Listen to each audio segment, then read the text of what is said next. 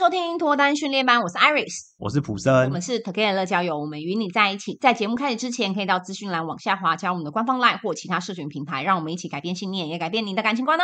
好，今天要跟各位分享的主题也是听众提问的。他问说，身旁的亲友总是会帮我做很多的决定，觉得自己没有自主权，我该怎么办？我觉得这个真的是一个文明大危机。什么意思？会这样讲，是因为我觉得现阶段越来越容易遇到这种状况，而且会越来越明显。原因是以前在我们爸妈那个年代，小孩没有那么多的时候，家长对于小孩的关注力没那么高啊。嗯，他们说像我爸跟我妈好，他们家里面各自有六个小孩。所以他的爱一定会被分散。哦，我懂了。他的专注力也会被分散，因为不会只关注那一个、两个，因为有关注六个。对，而且我觉得现在很容易，妈妈会叫姐姐带弟弟，所以姐姐就是小妈妈的概念。哦。嗯嗯。所以我觉得，就很多时候是大家好像会，那好像也是天性啦，就觉得女生比较会照顾男生，嗯，所以会叫由女生的那一方来告诉男生怎么样是正确的，然后引导他他到正确的道路，反而很容易让这个男生从小就没有选择的机会。机会，嗯，好比说他的制服被选择啊，不要讲制服，他每天要穿的衣服被选择好了，嗯，然后他每天早上要吃的早餐被选择好了，几点回家，假日去哪里，然后交哪些朋友，要上哪些才艺课，所有东西都是没有机会让他自己去发表，都是家长决定好的，嗯，那他长大自然而然，你叫他选择的时候，他就慌了嘛，嗯，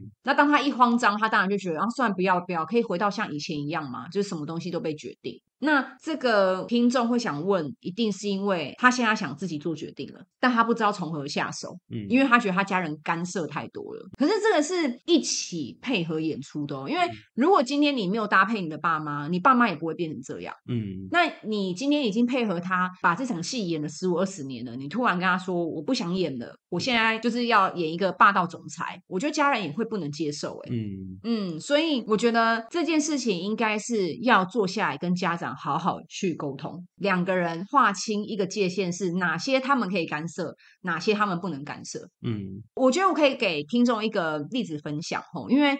我们家算是爸妈都是蓝领阶级，嗯，所以他们服务业的话，上班的时间很长，回到家的时候可能十点多十一点了。所以我大部分看到我爸妈一两个小时，我们就睡觉了。然后隔天早上起来的时候，他们也起床了。然后我们出门之后，他们就也去上班了。嗯，所以我跟爸妈见到面的时间不长。那加上他们服务业六日也会很忙，就变成说他们会想要控制我们一些东西，想要抓在手上，嗯，像是他们就会希望我们不要去别人家玩。哦，因为如果今天我们下课去别人家玩，他不知道会发生什么事情，他没有办法紧急的来接我们。嗯，好，我们说我们在朋友家玩一玩，摔倒了，旁边没有老师，也没有家长。可是我爸妈也赶不过来，他们觉得很危险，嗯、就说不行。所以最好的方式是把我们丢到才艺班去。哦，安亲班啊。对，安亲班、才艺班，反正就是问老师我们发生什么状况就好了。嗯、所以这是他们最喜欢的解决方法。嗯。可是我们到了国中、高中，不可能还在安亲班呢、啊。对啊。对，所以他就会开始安排各种晚自习啊、补修啊各种东西。啊、上补习班了。对，就想办法让老师在旁边盯着你看。嗯。可是到了一个程度，像高二、高三，我开始想交男朋友了。嗯。嗯，我开始会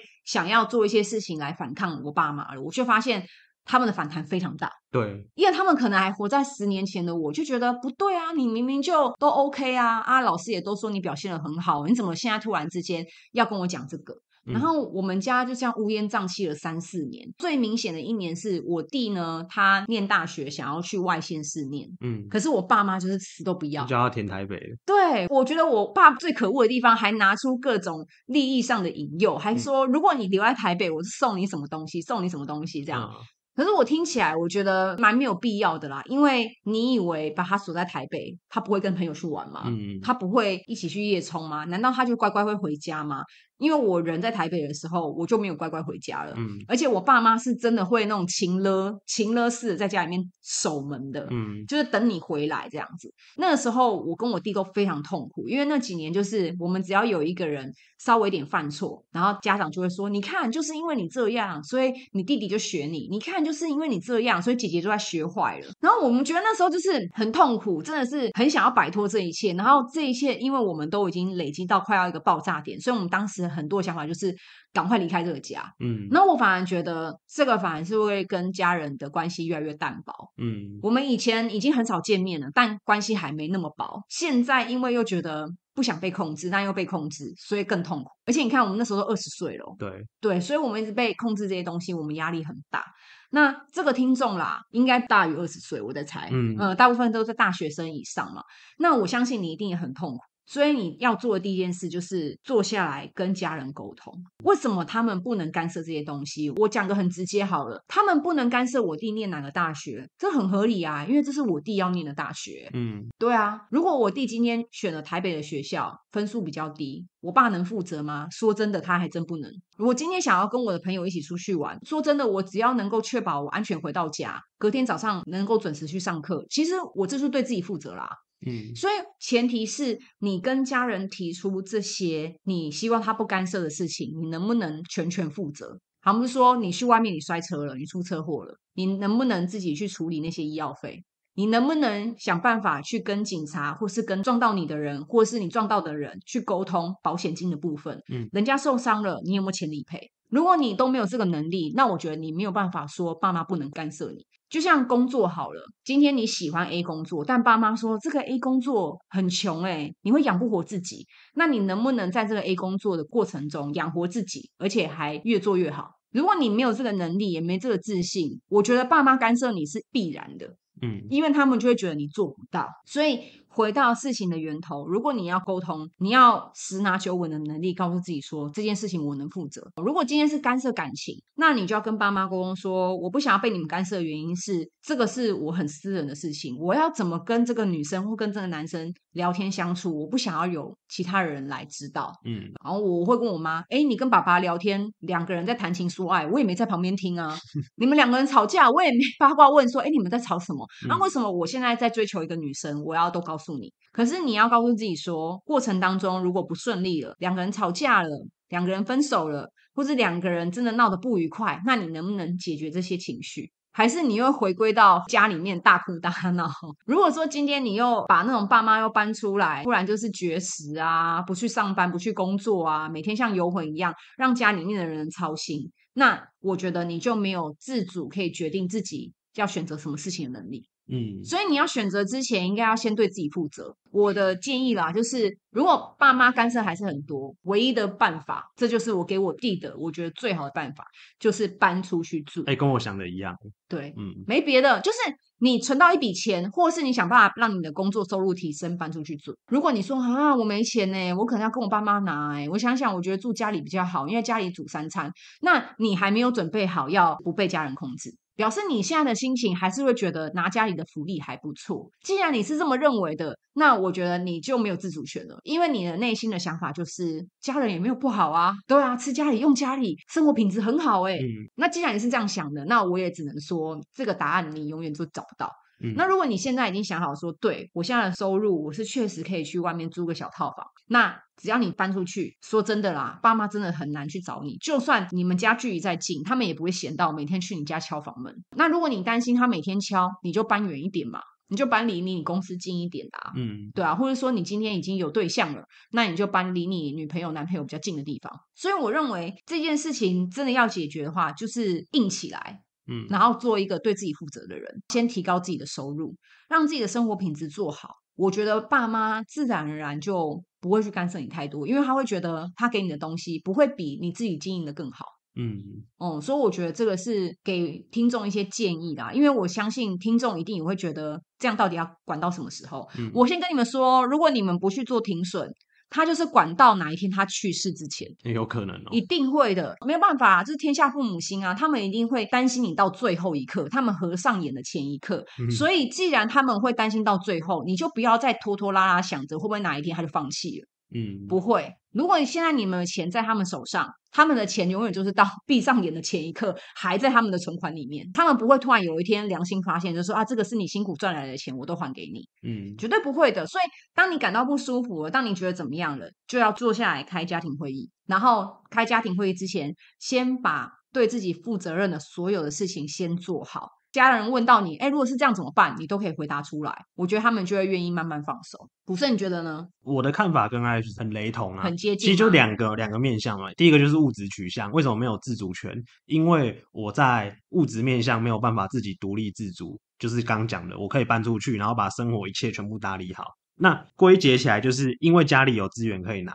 如果我不在家，我资源断了。可能我就没有这些福利了。对，有些人可能想法是说，我想要有这些福利，但我又希望家人不管。我觉得这个就比较难，这个就有一点贪心，然后也比较站不住脚。即便你家人让你这样做，你内心可能会觉得怪怪的。嗯，啊，如果说哎不管，然后我又拿家里资源，我就会觉得过不去。第二个就是情感上的，假设今天你觉得你自己必须要孝顺，所以父母给你一些建议，你会很想要照着这个建议走。嗯，我觉得这个就比较偏情感上的无法自主。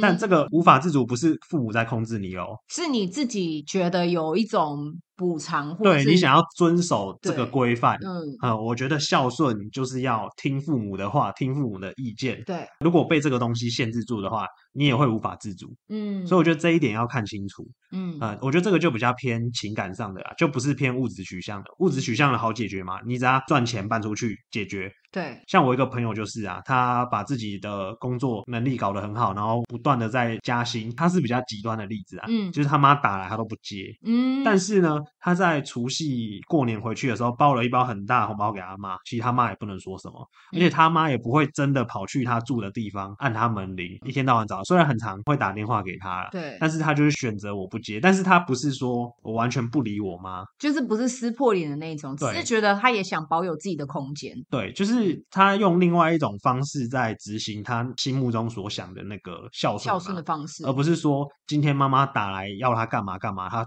完全百分之百照单全收。他用另外一种方式在陪伴去做到这件事情，就或许妈妈看到钱就就什么都释怀了。对，因为他反而就用这种方式来补足他妈妈的满足。对，嗯，然后再来第二种是，我觉得有些人也会碰到的，他可能是想要被认可，嗯，所以会到处问人家意见，那个也没有自主权哦。就是，哎，我现在要买一只手表好了，嗯，然后我就问了八十个人，哎。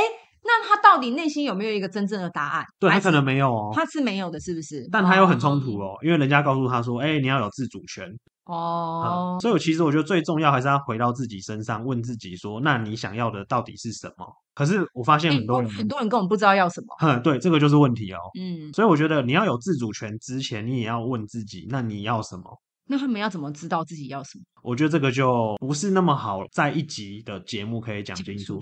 那我觉得这个很重要，没有答案。但是要往这个方向去思考，思考啊，对，就是那你要什么？嗯、你要明白哦，嗯，因为我们很多人的要什么，好像都是听别人讲的，就是人家说有钱的男生就可以找到女朋友，然后那他有搞不好有钱之后还找不到，哦，当然呢，啊，对对对对对，对啊，如果说大家穷的人都找不到，那身边那一些收入没那么高的人怎么结婚的？对啊，对啊，所以这一点很重要。我觉得自主权有一个非常重要的，就是你要先了解你要什么。因为如果说我盲目的都在听别人讲，或是别人告诉我你应该要什么的话，那很有可能那个不是真正的你要什么，嗯，而是你在满足别人对你的一个期待。那你要去问自己，你对你自己的期待是什么？